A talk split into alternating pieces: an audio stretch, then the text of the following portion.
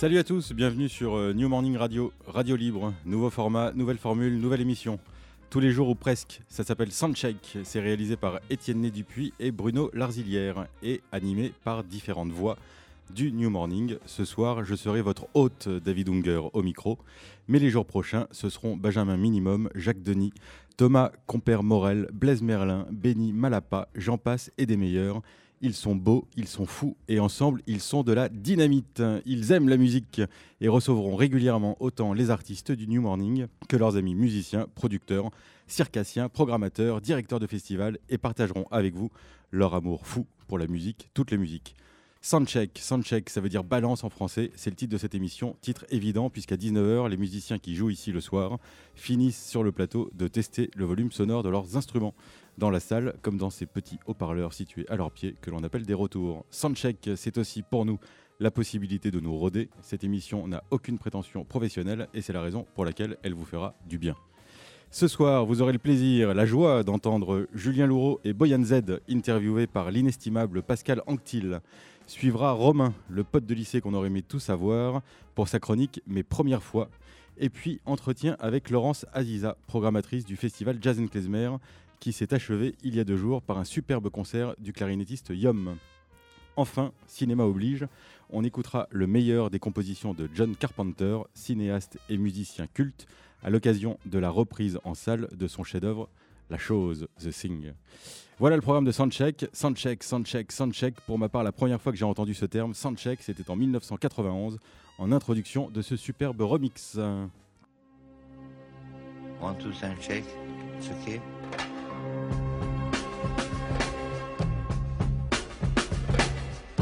That's it, man.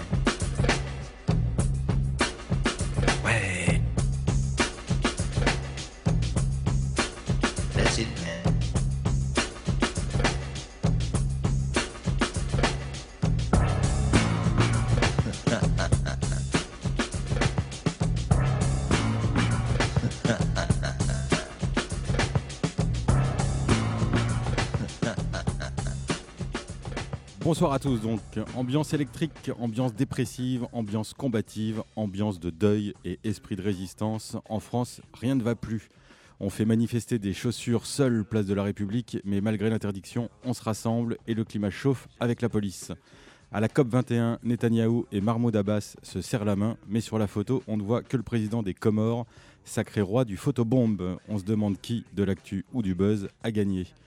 Au Bataclan, plus personne n'a envie de danser et on ne sait encore si la salle rouvrira ou non.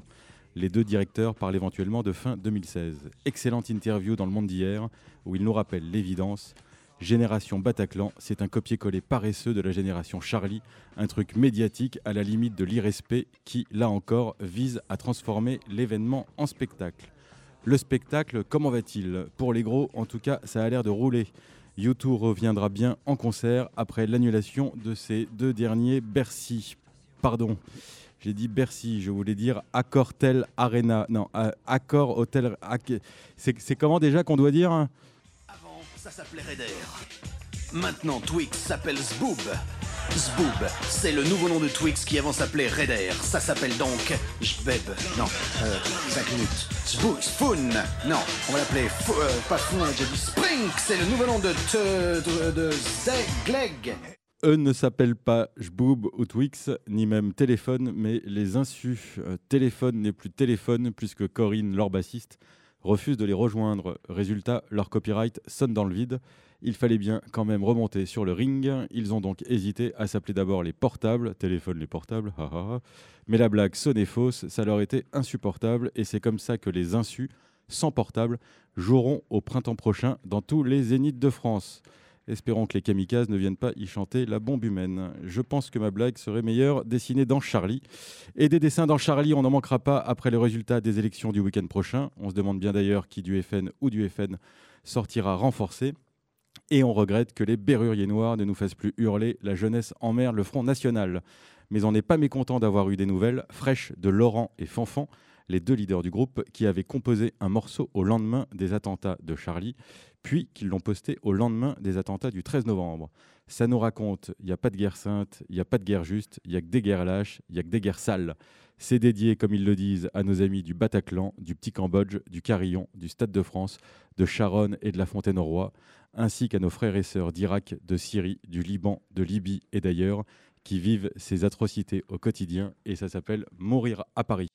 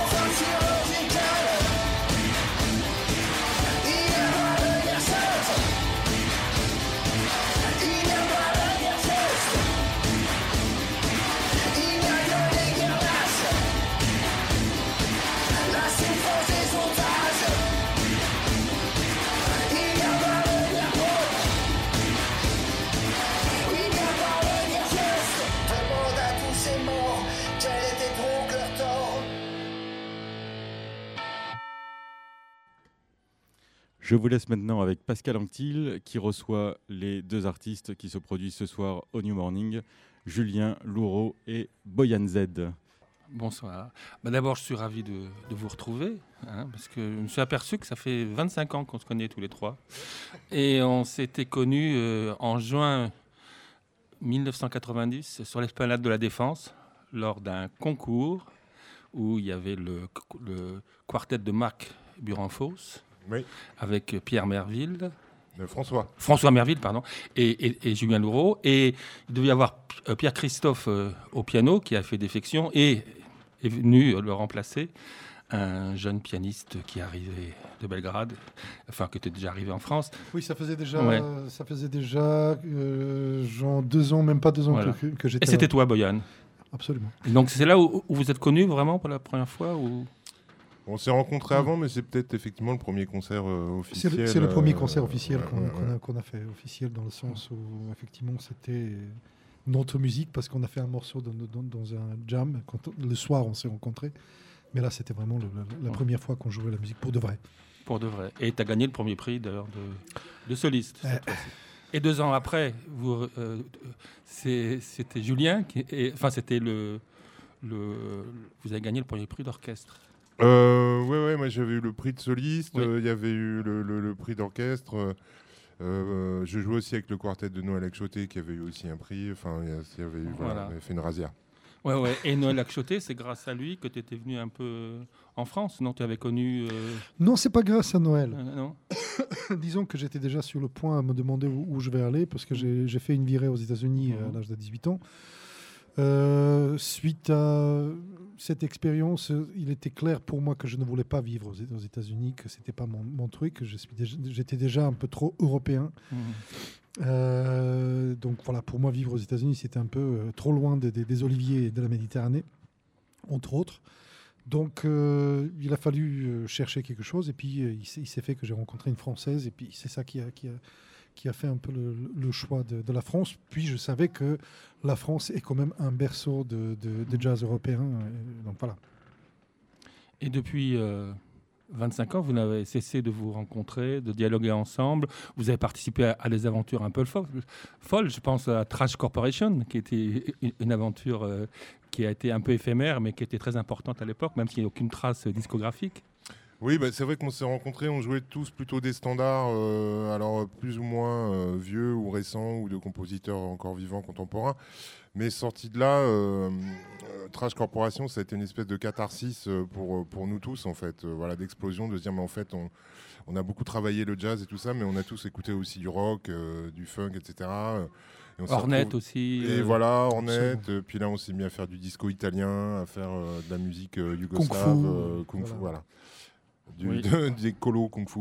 Donc il y avait Don Farkas, euh, il y avait Daniel Casimir, Eric Borelva, euh, ouais, il y avait. Lachoté. Donc Ouais, Noël ça a été quand même une, une aventure un peu folle, hein, qui a duré combien Plus d'un an à peu près? Trois ans. Trois Trois ans. ans. Trois ans, ouais. Trois ans. C'est- J'ai une question. C'est- quoi la musique kung fu? Là, bah, c'est. euh, vous avez jamais vu les films de kung fu? Voilà. J'en ai vu beaucoup, ouais. Voilà. Donc c'est ça. C'est- C'est-à-dire que ça part un peu dans des chinoiseries ou c'est plus euh, au niveau de- du montage son des films de kung fu Ah, non, non, mais c'est assez donnez, funky euh, quand même, la musique de- des films de kung fu aussi. euh. Avec une guitare wah voilà, c'est ça. Ah, c'est- voilà. C'est de la musique kung fu. Et de vos rencontres euh, discographiques, la première, c'était sur Label Bleu, sur euh, le Boyan Z de Quartet. Exact. Et donc, euh, on va écouter un, un morceau qui va peut-être vous rappeler des souvenirs. Aïe, Petit le aïe, bras.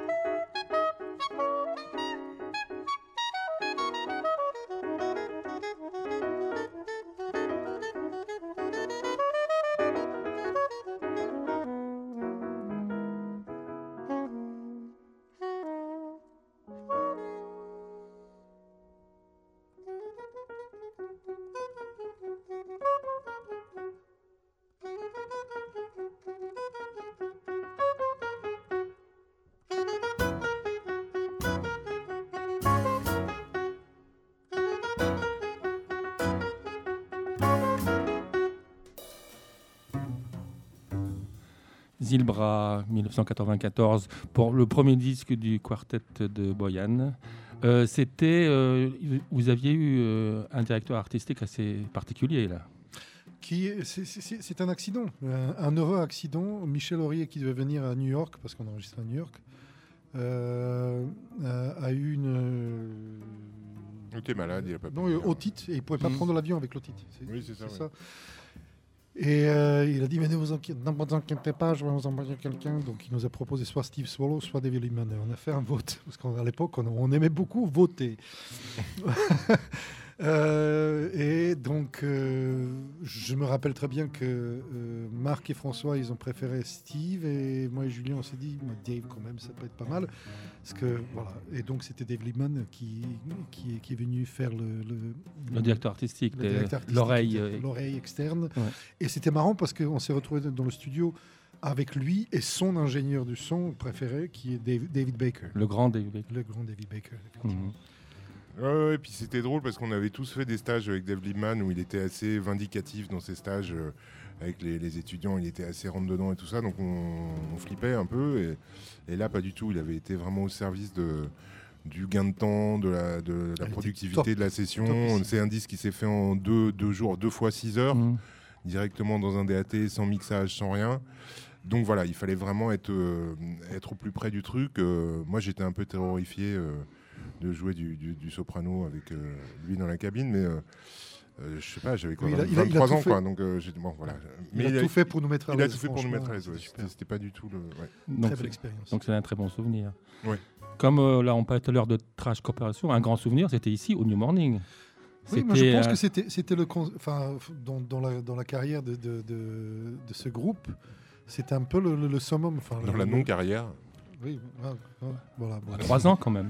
Oui, trois ans. Non, non, je dis non-carrière parce qu'on disait off-mic qu'effectivement, on avait splitté euh, avant d'enregistrer. Et, et, Il y a eu un vote encore là.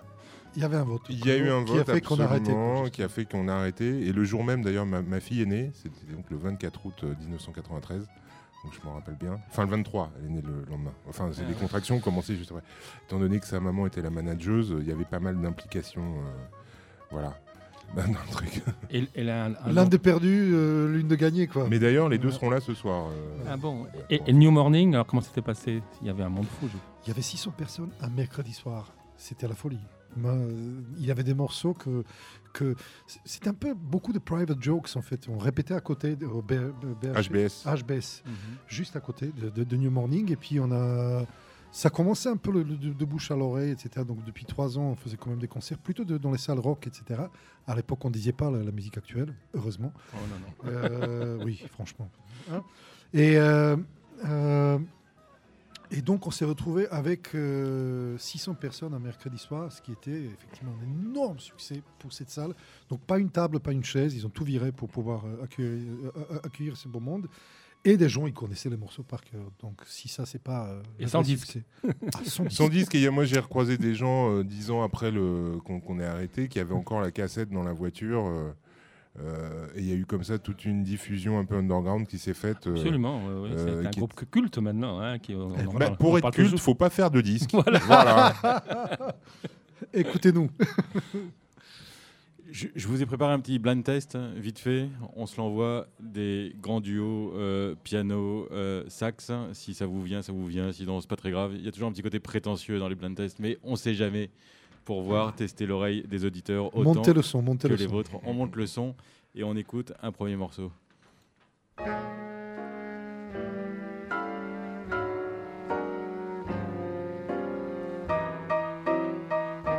Monk. Monk, déjà, oui, déjà. Et c'est qui au baryton? Jeremy Mulligan. non? Jerry Mulligan, Jerry Mulligan. exactement, bravo. Ouais, ouais. Deuxième extrait. Duke et Coltrane. Le Coltrane, ça oui. Troisième extrait.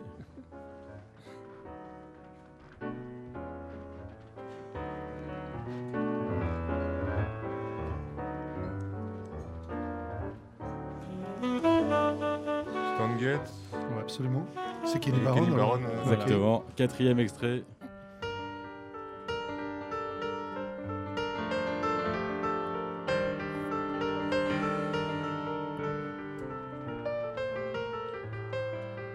C'est qui, ce nom? Non, c'est un truc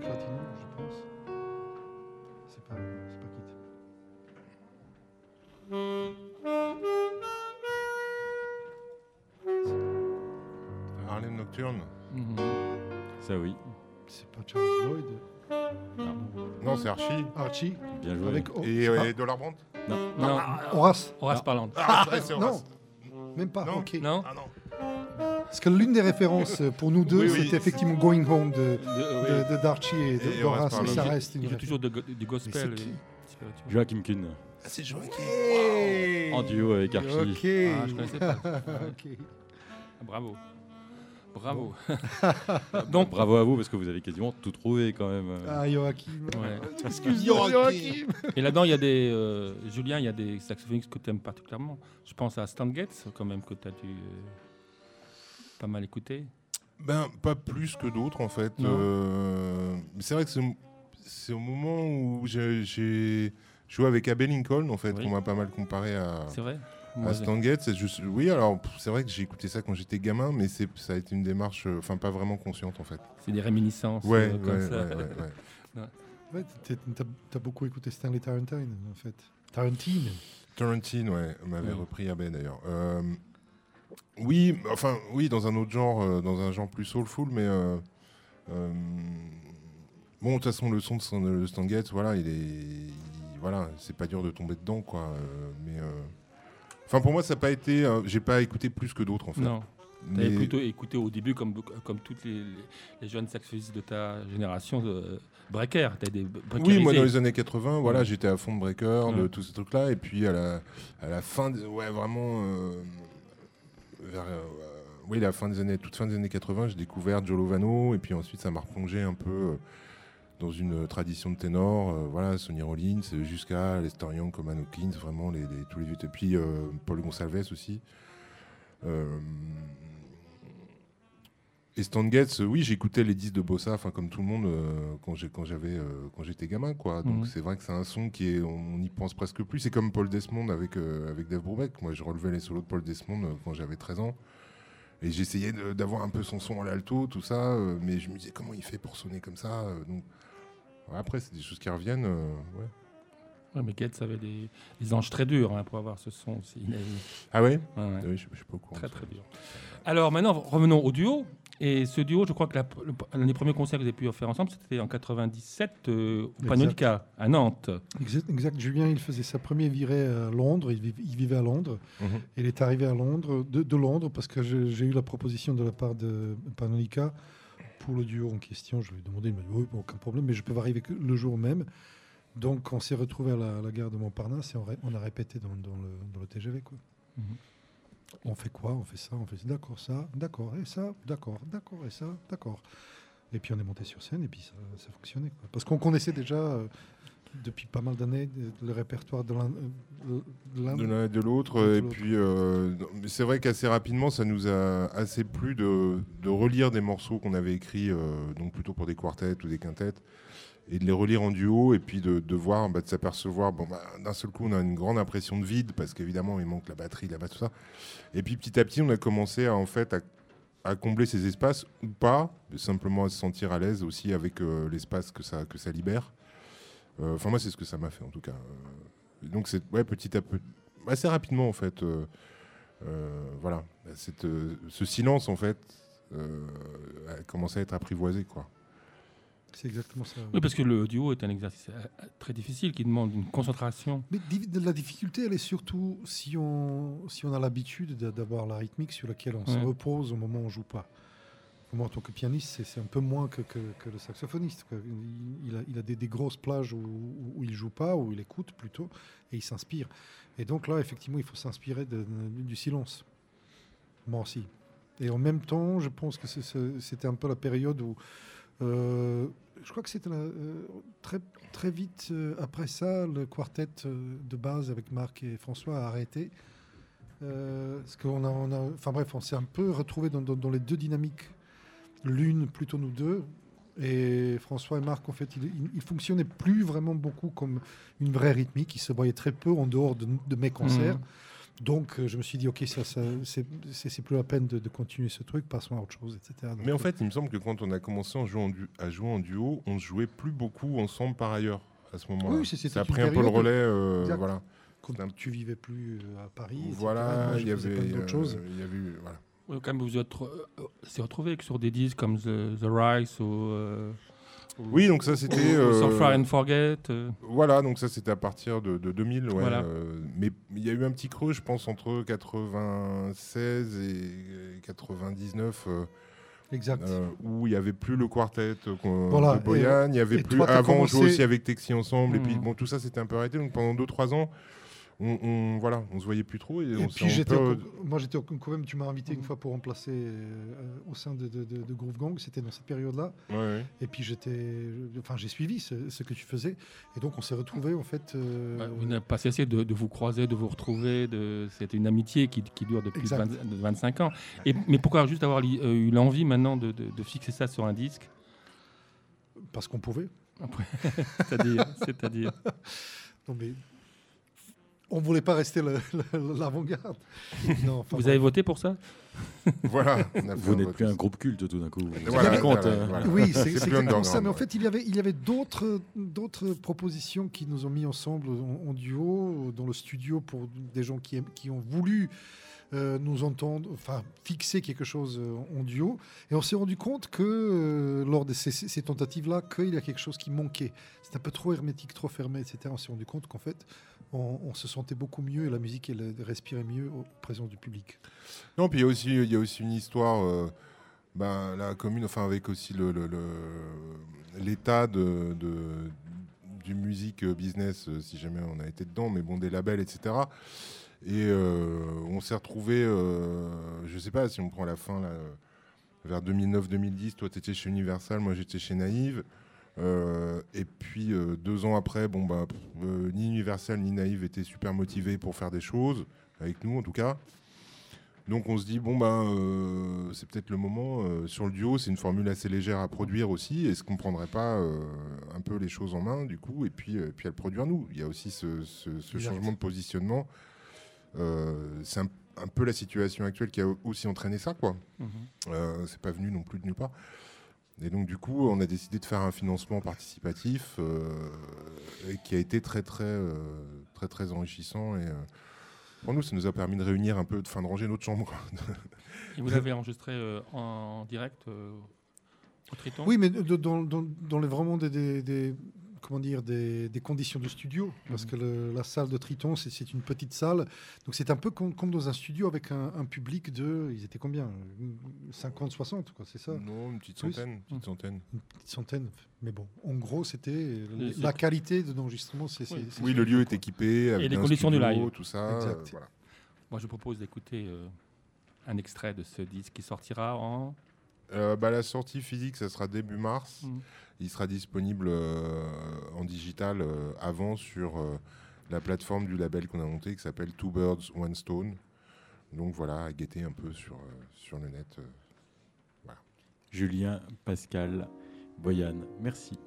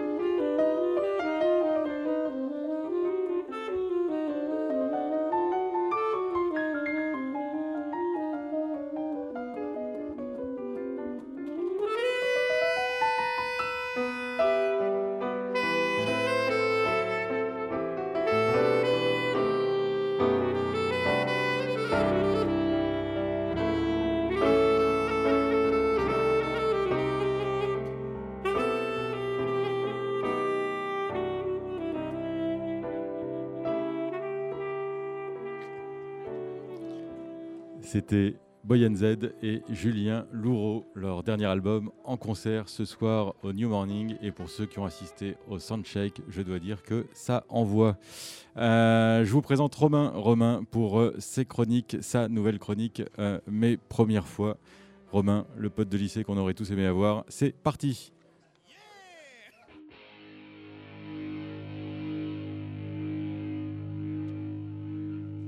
Chers adeptes du nouveau matin, en cette période troublée, pour ma première première fois, j'avais envie de vous faire écouter ça.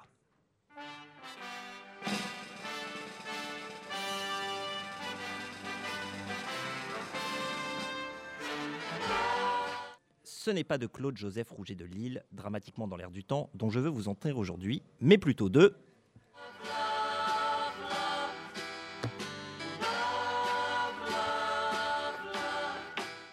À tous ceux qui s'ébaudissaient il y a 15 jours d'entendre notre hymne national entonné par les supporters anglais du stade de Wembley, je voudrais donc rappeler que le plus grand groupe de pop de tous les temps a déjà célébré l'amour sous les accents guerriers fêtant l'arrivée de notre jour de gloire. Moi, je pense que cette Marseillaise, c'était un peu pour se moquer de nous. D'ailleurs, je ne suis pas sûr que l'image de jeunes gens alanguis, hirsutes et drogués devisant depuis Londres sur les enfants de la patrie ait beaucoup fait rire le général. C'était le 25 juin 67, en direct devant 700 millions de téléspectateurs. Juin 67, c'est le début de l'été. Un été qui deviendra le Summer of Love de l'autre côté de l'Atlantique et dont les Beatles composent ce jour-là la bande originale. À cette époque, pourtant, les quatre garçons sont très occupés. Ils ont terminé il y a un mois l'enregistrement d'un album anecdotique qui s'appelle Sergent Poivre. Ils ont commencé depuis quelques semaines à composer les morceaux de Magical Mystery Tour et ils réfléchissent à un dessin animé à propos d'un obscur sous-marin jaune. Dans moins d'un an, ils enregistreront un autre disque insignifiant auquel ils n'ont même pas donné de nom et que par dépit, d'ennuyeux musicologues désigneront comme l'album blanc. Bref, ils n'ont pas que ça à faire. La légende veut d'ailleurs que Paul interrogea John en ces termes. Eh mec, t'en es où avec le truc qu'on doit jouer devant le monde entier, tu sais, pour la gloire de l'Angleterre et qui restera dans la postérité? John se retourne vers leur attaché de presse. Mine effarée du dit attaché. Dans deux semaines, John. Ah, ok, il faudrait que je m'y rem- il faudrait que je m'y mette effectivement. Deux semaines plus tard, les Beatles chantent, un chewing-gum dans la bouche, un truc qui vous colle encore dans le cœur et dans le corps. Tout ce dont tu as besoin, c'est d'amour. Ce qui nous semble aujourd'hui tiré d'une publicité pour une autre toilette ou un téléphone ne l'est pas forcément à l'époque. On est en pleine guerre du Vietnam et le rock and roll n'est pas encore habitué aux messages politiques. Il crie certes, mais n'a pas grand-chose à dire. Des paroles simplistes peut-être, mais une chanson qui n'est pas simple. Les jazzmen pointus que vous êtes auront identifié le tempo en 7-4, puis 4-4, puis 7-4, puis 4-4, puis 6-4, puis 7-4, puis la pagaille de la fin. À ce propos, pour faire bonne impression lors de vos dîners en ville, je vous ai découpé le final. D'abord facile. John hurle She loves you yeah yeah yeah et marmonne Yesterday. Puis In the Mood de Glenn Miller. Jusque-là, la maîtresse de maison et ses invités font Mouais. C'est le moment d'asséner, arrangement foutraque façon George Martin.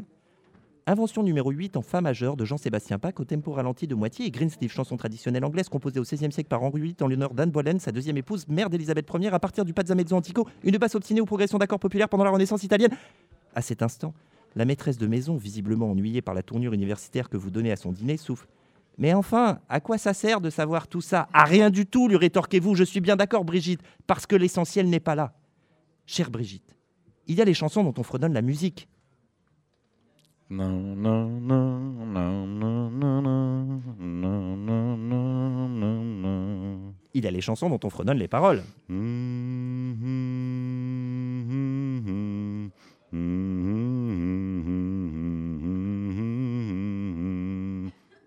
Et il y a ces moments magiques où tout s'assemble, où paroles et musique ne font plus qu'un dans votre tête et où les trombones répondent à John All you need is love. L'essence de ce morceau, ce sont ces cinq notes de cuivre. Encore une fois pour Brigitte. La première fois que j'ai entendu All You Need, c'est un soir de 1987 devant le 20h d'Antenne 2. Parce que les disques des Beatles étaient réédités en CD. Souvenez-vous, cet âge d'or dont la simple évocation rendrait priaptique tout directeur d'une maison de disques, cette époque où l'on convainquait les gens de racheter des albums qu'ils avaient déjà avec un son plus mauvais. Et donc, assis devant mon téléviseur, je fais cette expérience d'écouter un reportage égrenant les titres des Fab Fours en me disant à chaque fois Ah ouais, ça aussi c'est eux Je rejoins la table familiale en demandant à mes parents Il y a un morceau des Beatles avec la Marseillaise? Tête consternée de mon père. 30 ans plus tard, c'est la même tête consternée que je ferai quand les fans s'interrogeront sur Twitter. C'est qui ce putain de Paul McCartney? C'est pour ça que j'aime Kenny West, tu vois, il met la lumière sur des artistes pas connus. L'histoire de la pop est un éternel recommencement. Alors comme dirait Paul, all together, vive la France et vive le rock'n'roll.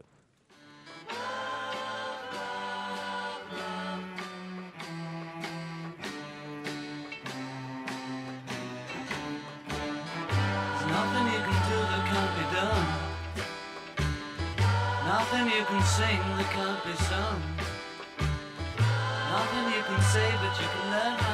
you.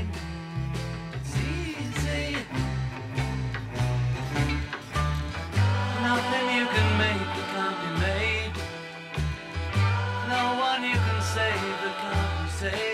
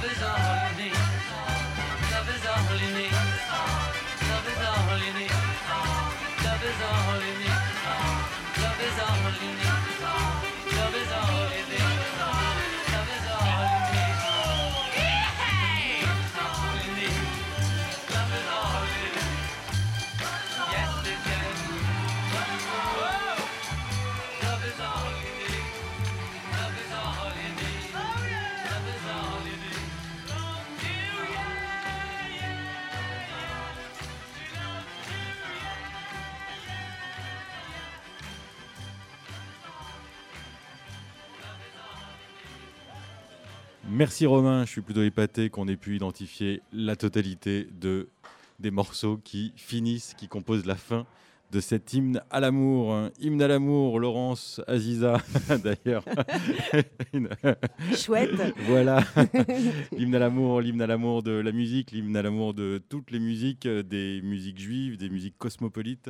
Euh, Laurence, euh, vous êtes programmatrice du festival Jazz and Klezmer. Le festival s'est achevé avant-hier par un extraordinaire concert de Yom à l'espace Rachi. Je dois dire que la salle était archi pleine Oui. et que l'homme était très très en forme. Euh, Qu'est-ce que quoi J'ai pas envie de parler de bilan mitigé parce que ce serait triste et que ça n'a rien à voir avec euh, une quelconque responsabilité de votre part, mais il est clair que vous aviez une programmation extraordinaire et que les attentats ont quand même pas mal changé la donne. Oui, quelque peu, oui. Bah oui, on a, le, festival a démarré le 11 novembre et le 13, euh, voilà, on, a donc eu un concert le 11, le 12, euh, Ben Sidran à- au Sunset et le vendredi qui était un jour de pause pour nous et la, le- la fête devait battre son plein et exploser le lundi, euh, le lundi 16 novembre à la Bellevilloise avec So Cold, avec The Angel Scene, découverte. On va dire Jason Klezmer qui était passé au Mama euh, quelques semaines euh, avant. Euh, et puis ici même, au New Morning, on avait un concert de Sonia Wider-Atherton. Euh, on, a tenté cette année, oui, des choses un peu différentes, comme on fait un peu tout le temps. Et là, euh, Sonia Wider-Atherton qui venait avec tout son univers euh, euh, classique, musique contemporaine, qui allait préparer un, solo de, violoncelle avec des invités prestigieux. Le fait d'avoir la Bal Mitzvah, qui, dont la première a eu lieu l'an dernier, qui était une telle fête et une, une telle joie, un tel bonheur qu'on a voulu réitérer. Et effectivement euh, David Krakauer qui était à la Cigale. Enfin, il y avait des tas de choses comme ça. Frank London qui revenait présenter un projet nouveau. Yom qui débarquait à, l'espace Rachi euh, pour jouer son projet qui était en préparation déjà l'an dernier. Tout ça faisait qu'on avait effectivement euh, construit une programmation qui se tenait bien, qui ouvrait des nouvelles portes, comme, euh, comme la musique classique ou comme un Krakauer à la Cigale, parce qu'il venait euh, avec des films à projeter. Enfin, c'était plus un événement et un spectacle qu'un concert euh, simple. Et tout ça, c'est, oui, c'est, j'ai pas envie de dire écroulé, on a envie de garder la joie, etc. et l'amour dans le cœur, mais ça a été un coup dur. Il a fallu annuler trois dates. Donc la Bal Mitzvah, à la Bellevilloise, pas de sécurité, la France en choc, tous, nous tous à, Paris complètement tétanisés par ce qui venait de se passer. Le lendemain, au New Morning, pareil, on, était dans le temps des jours de deuil national, nationaux nationaux probablement. Et, euh, on était encore vraiment, vraiment choqués, il faut se remettre à ce moment-là. Euh, pour David Krakauer, c'est un peu différent. Euh, on a eu tout simplement un appel de la préfecture de police, et c'est même pas nous qu'ils ont appelé, mais la Cigale directement, en leur, euh, en leur demandant expressément de bien vouloir annuler cette date qui leur semblait particulièrement être une date à risque. Alors, nous, on se retrouve organisateur d'un festival pour la joie, la fête et les, ponts entre les musiques et les musiques juives et les musiques maliennes, etc. Et puis, il faut qu'on se mette à décider si on maintient ou on maintient pas cette date, si on, passe outre euh, les, les recommandations de la préfecture, euh, si on met euh, le public en danger. La cigale, ça ressemble drôlement au Bataclan. Euh, voilà, donc euh, on, s'est vraiment torturé le cerveau et, l'estomac, le ventre, la tête. On a essayé de trouver des solutions, euh, et puis on n'en a pas trouvé. Du coup, on, a préféré, parce qu'il n'y avait quasi aucune sécurité à ce moment-là, sur cette date-là, en tout cas, on, a, décidé et préféré annuler. Mais vraiment avec une tristesse infinie au dernier moment, parce qu'on a jusqu'à la dernière minute tenté de maintenir cette date. Ce qui- Voilà. Ce qui, ce qui m'a rendu le plus triste, moi je dois dire, c'est vrai que euh, la Bal Mitzvah qu'il y avait eu l'année dernière à la Bellevilloise était une fête absolument inouïe. Mm. Je sais plus combien il y avait de monde, mais effectivement, euh, vous aviez. 800, et puis cette année, on avait, on avait négocié pour pouvoir faire rentrer plus de gens parce qu'on avait, on avait refusé pas- quasiment à 200 personnes l'entrée l'année dernière. de- Et, et on avait Yom en formation acoustique et qui avait une pêche absolument hallucinante qui faisait danser tout le monde. Et il y avait également un groupe qu'on découvrait euh, tout juste à peine à l'époque et qui commence à avoir pas mal de succès. Mm. Euh, je vous ai sélectionné une version acoustique de leur méga tube parce qu'elle me semble beaucoup plus sensuelle. Ah, bien vu, bien vu. bien le vu. le groupe s'appelle Awa.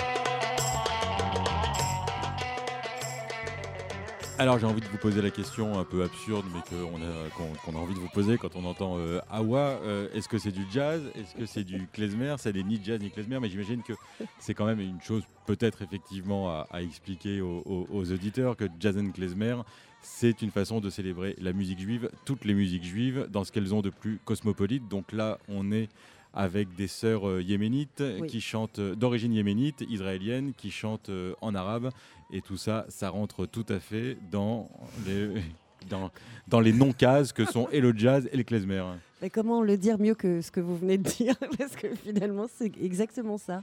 C'est que, alors, euh, ça, ça peut arriver sur la scène. C'est c'est effectivement la fête de toutes les musiques juives, ou en tout cas les- les- des cultures juives tellement diverses et variées, mais c'est aussi, la fête des musiques cousines, euh, amies, voisines. Par exemple, euh, il y a deux ans maintenant, on a donné euh, un concert de Aldona, qui est une chanteuse polonaise qui chante en polonais et pas en yiddish, hein, mais bien en polonais polonais, et dans le cadre du festival Jazz and Klezmer. C'était pour nous un moyen là, de tendre la main. Alors là, c'est génial, elles sont israéliennes, alors elles, représentent la culture juive, elles chantent en arabe, elles sont d'origine yéménite, les Eiwa.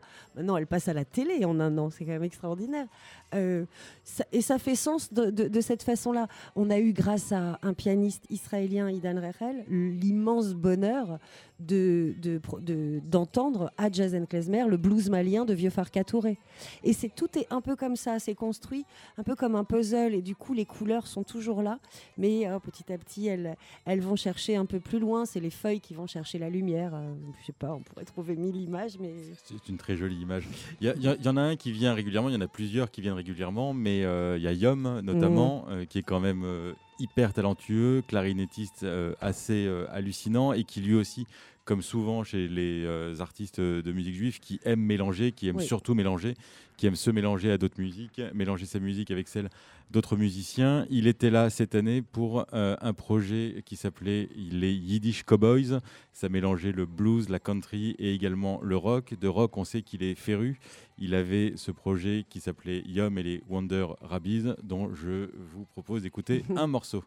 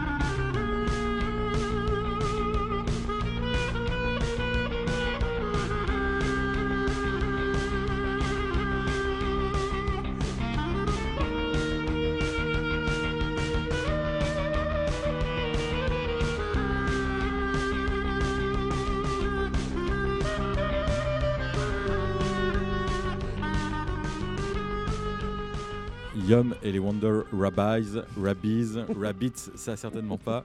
Euh, J'aimerais revenir quand même sur euh, les concerts qui ont eu lieu, parce que tous les concerts n'ont pas été annulés. Euh, Il y a eu de très belles choses. Frank London et le duo Azafea, par exemple, à la synagogue Copernic, ou Olivier Temim, qui est un ami du New Morning, qui vient souvent ici. Qu'est-ce que... vous envisagez l'avenir du festival comment? Euh, par, rapport à, par rapport à ces questions Vous avez des, des envies, des souhaits euh, par- Vous avez déjà réfléchi à la programmation de l'année prochaine? Oui. Quel genre euh? Bah, elle sera. J'ai toujours envie de décadrer. Donc, par exemple, ce lieu qui est la synagogue Copernic, qui contient entre 250 places si on n'ouvre pas les côtés et 400 ou 450 euh, si on l'ouvre, euh, peut faire une salle, euh, tout est en acoustique évidemment. Il nous accueille chaque année. Moi j'ai envie par exemple dans ce lieu-là de... J'écoutais il y a deux minutes Julien Loureau et Boyan Z. Boyan Z c'est quelqu'un que j'ai envie d'inviter depuis bien longtemps parce que le jazz aussi permet beaucoup de choses. On est musique klezmer mais le jazz ouvre tout ce qu'on veut. Ça, c'est génial de s'appeler Jazz and Klezmer. Et parfois, les gens oublient que ça s'appelle jazz. Donc, il s'appelle Jazz Klezmer. Et je le, dis là, mais il n'y a aucune certitude. Mais je lui ai parlé euh, effectivement de la possibilité de venir donner un concert à, Copernic. Euh, comme l'an dernier, euh, nous avions invité Vincent Perrani et Émile Parisien. Et ça a été un moment génial, vraiment magnifique. Tous les deux, l'oiseau, l'oiseau Perrani et Émile Parisien, pardon, qui se tient comme un oiseau. Voilà, là on a eu Azafea, c'est un duo violon.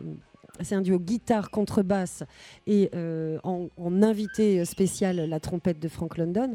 Euh, c'est aussi, c'était aussi euh, un projet un peu pointu comme ce que pouvait être le choix de Sonia Wider-Atherton et de Horst Radish en première partie que je vous invite à découvrir, qui est extraordinaire, Horst Radish. C'est que c'est cette ouverture vers une musique peut-être plus élaborée. On appelle ça de la musique savante. Je sais pas trop. Moi, ça me parle pas, mais en tout cas, c'est une musique élaborée, écrite, construite et, euh, réinventée à chaque euh, à chaque concert. Donc, ils repartent à nouveau de, zéro, euh, bien bien assurés de cette écriture. Ils réinventent tout. C'était un moment magnifique. Il y avait ben, quasiment 200 personnes. C'était le premier concert d'après choc et d'après drame. On avait un peu la trouille. On se retrouvait à Copernic. Euh, Il n'y avait pas, il y avait personne hein, pour nous. et tout s'est magnifiquement passé. Euh, vraiment, il y, a- un petit service de sécurité qui s'est mis en place, mais c'était des jeunes gars. Tout le monde s'est prêté au jeu. Euh, tout le monde était très, était très heureux de reprendre la route. Euh, du festival et de la musique. Et on a eu beaucoup, beaucoup de manifestations de soutien d'un public qui nous suit d'une année à l'autre et qui nous dit non, mais Krakauer, c'est pas possible, vous l'avez. Quand est-ce qu'on le revoit? On a peut-être envie de faire des choses aussi euh, euh, au printemps pour rattraper. Voilà, les artistes, eux, nous suivent. Je dois dire que tous, sans exception, voulaient jouer et nous suivent. voilà, donc on verra. C'est en train de s'écrire. Tant mieux, c'est vrai qu'on a envie de les voir. C'est vrai que le, le solo de Sonia Wider-Atherton ici, par exemple, aurait été magnifique. Ah oui, elle Et est jamais venue jouer bah au. New Morning. Ça aussi, on dirait que c'est rien du tout, mais elle joue, euh, bah, elle joue dans deux mois euh, à la phila- au Philharmonique. À la Philharmonie. À la Philharmonie. Pas de problème avec les, les- à la Philharmonie. Et donc l'amener dans une salle de jazz euh, au New Morning, c'était pour elle une première fois. Laurence, merci Merci beaucoup. d'avoir accepté David. notre invitation. Euh, moi, je vous propose de conclure cet entretien avec euh, un morceau de Frank London, trompettiste euh, que j'adore, qui vient régulièrement au festival, qui n'est jamais venu avec cette formation dans laquelle on retrouve notamment Aaron Alexander, batteur new-yorkais absolument génial. C'est du klezmer new-yorkais, c'est du klezmer électrique, c'est du klezmer qui fait danser et qui donne à penser Frank London.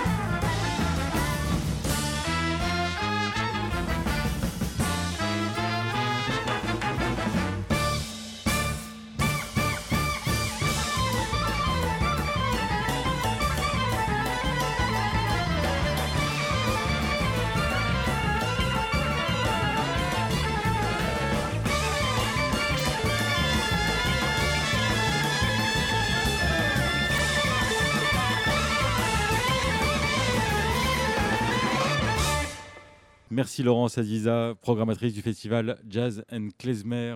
On vous souhaite énormément de chance de courage pour la suite. Euh, je vais finir moi cette émission euh, en rendant hommage à l'un des cinéastes les plus cultes qui soit pour moi en tout cas et pour beaucoup d'autres. Et comme nous sommes au New Morning, je vais m'intéresser à sa musique puisque s'il n'était que cinéaste, ce serait pas drôle. L'homme est également musicien. Ressort en salle, euh, j'ai dit demain tout à l'heure, mais en fait c'est hier, depuis hier, reprise en salle de La chose, The Thing, qui est un film de John Carpenter, euh, qui est une sorte de remake d'un film des années 50 co-réalisé par euh, Howard Hawks. Euh, ce film de John Carpenter avec Kurt Russell et qui a euh, la particularité dans la filmo de John Carpenter, euh, c'est que Carpenter n'a pas composé la musique de ce film. Comme tout d'un coup, il avait du succès, il avait de l'argent, il avait des studios derrière lui, il a pu laisser ça à Ennio Morricone, ni plus ni moins, qui compose là très probablement sa pire bande originale de tous les temps. On écoute la bande originale de Ennio Morricone.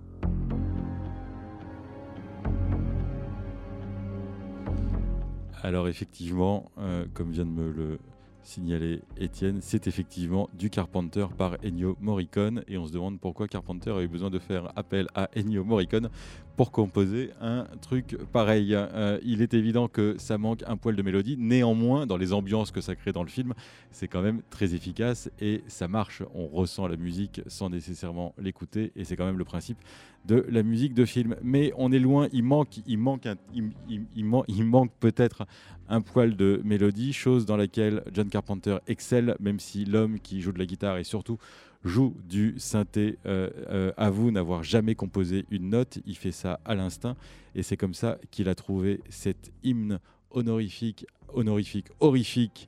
euh, absolument euh, génial qui a marqué plusieurs euh, générations. Euh, c'est celui de Halloween. Vous allez entendre comment est-ce qu'il réussit à faire entendre euh, le sang qui tape contre les tempes et qui euh, bout euh, dans les veines euh, d'angoisse euh, d'un malheur qu'on pressent. Il y a toujours ce petit quelque chose de... Comment est-ce qu'on appelle ça déjà? Du calme avant la tempête chez Carpenter.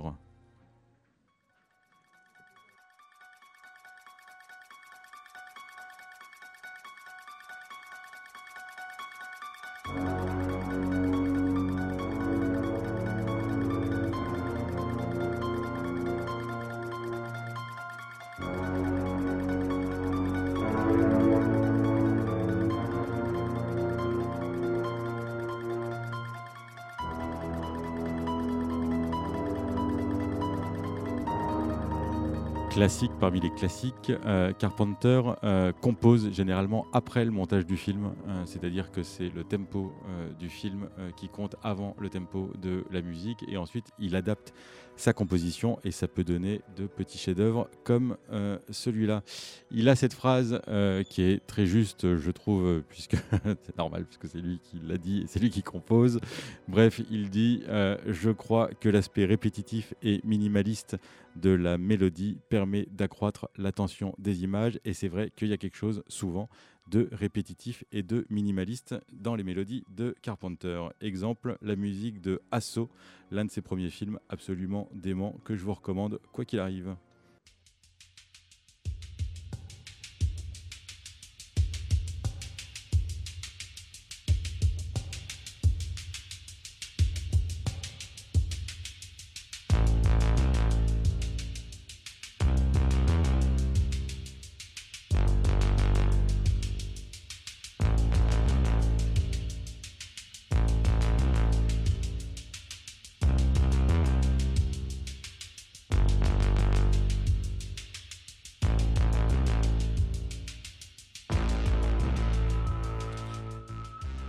N'empêche que Carpenter euh, s'est quand même laissé aller euh, quand il a pu à une espèce de forme de kitsch, mais qui était tout à fait en phase avec euh, l'humour du film en question.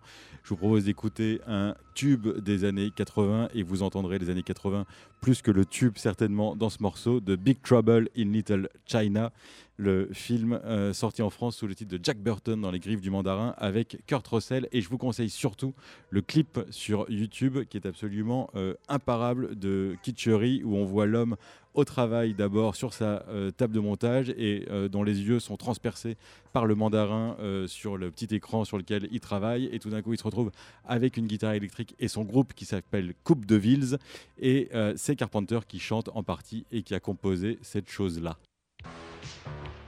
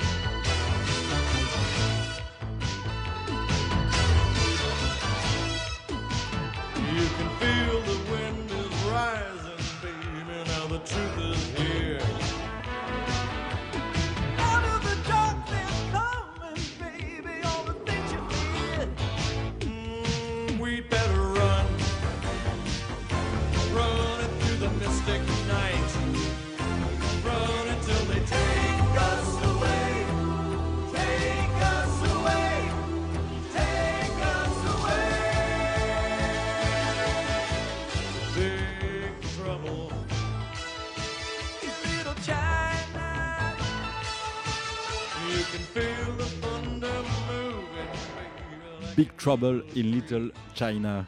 John Carpenter. Alors aujourd'hui, ça fait bien longtemps que l'homme euh, n'a pas tourné. Son dernier film date de 2010 ou de 2011, euh, qui était une commande. Euh, mais ça ne l'a pas empêché de faire de la musique, soutenu qu'il est par son fiston qui joue de la gratte et qui lui a dit Allez, retournons en studio et voyons ce dont tu es capable.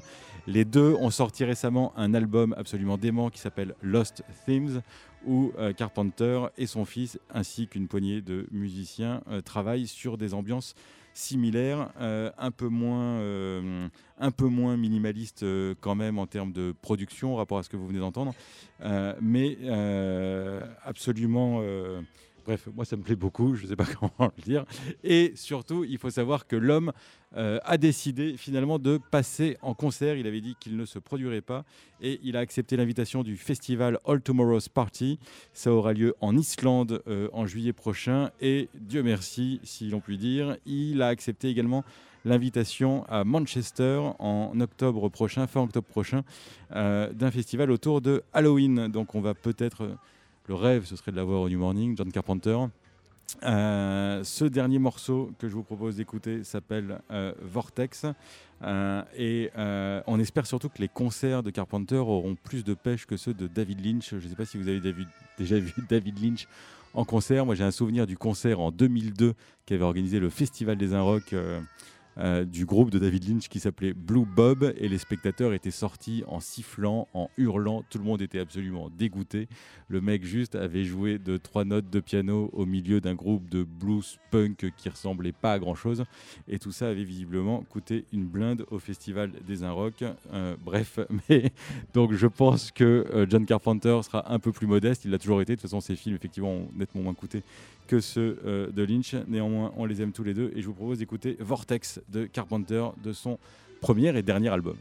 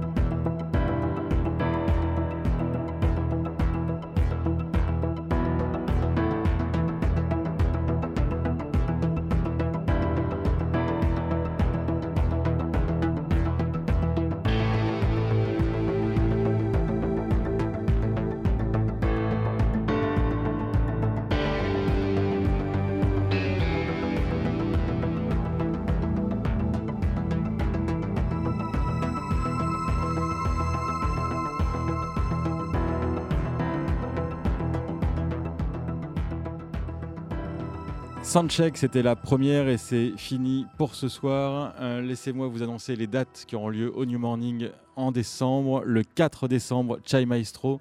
Le 9 décembre, Label Kangourou Sauvage. Et Soundcheck, l'émission de ce soir-là, sera présentée par Blaise Merlin. Le 11 décembre, Roy Ayers. Le 12 décembre, les Scatalites. Les Scatalites, les Scatalites, excuse-moi. Ça va, ça arrive à tout le monde, c'est bon. Le 15 décembre, Thérèse Montcalm. Le 16 décembre, Holly Cook. Le 19 décembre, Funk in, Funk in Town. Visiblement, c'est un concert gratuit qui célèbre les musiques de Washington, de Minneapolis et de la Nouvelle-Orléans. Et le 30 décembre, c'est la petite écurie Jam Session, session, comment est-ce qu'on doit dire, messieurs? Moi, je vous remercie euh, tous, Julien Loureau, Boyan Z, euh, Romain, Pascal Anctil, Laurence Aziza. L'émission Soundcheck est réalisée par Étienne Né-Dupuis et Bruno Larzilière. On est très heureux de vous retrouver très prochainement pour de nouvelles émissions. Et puisqu'on est censé aller voter et puisqu'on va aller voter quand même le week-end prochain, je vous propose de finir sur cet hymne. Et je vous dis à bientôt. Merci à tous. Salut!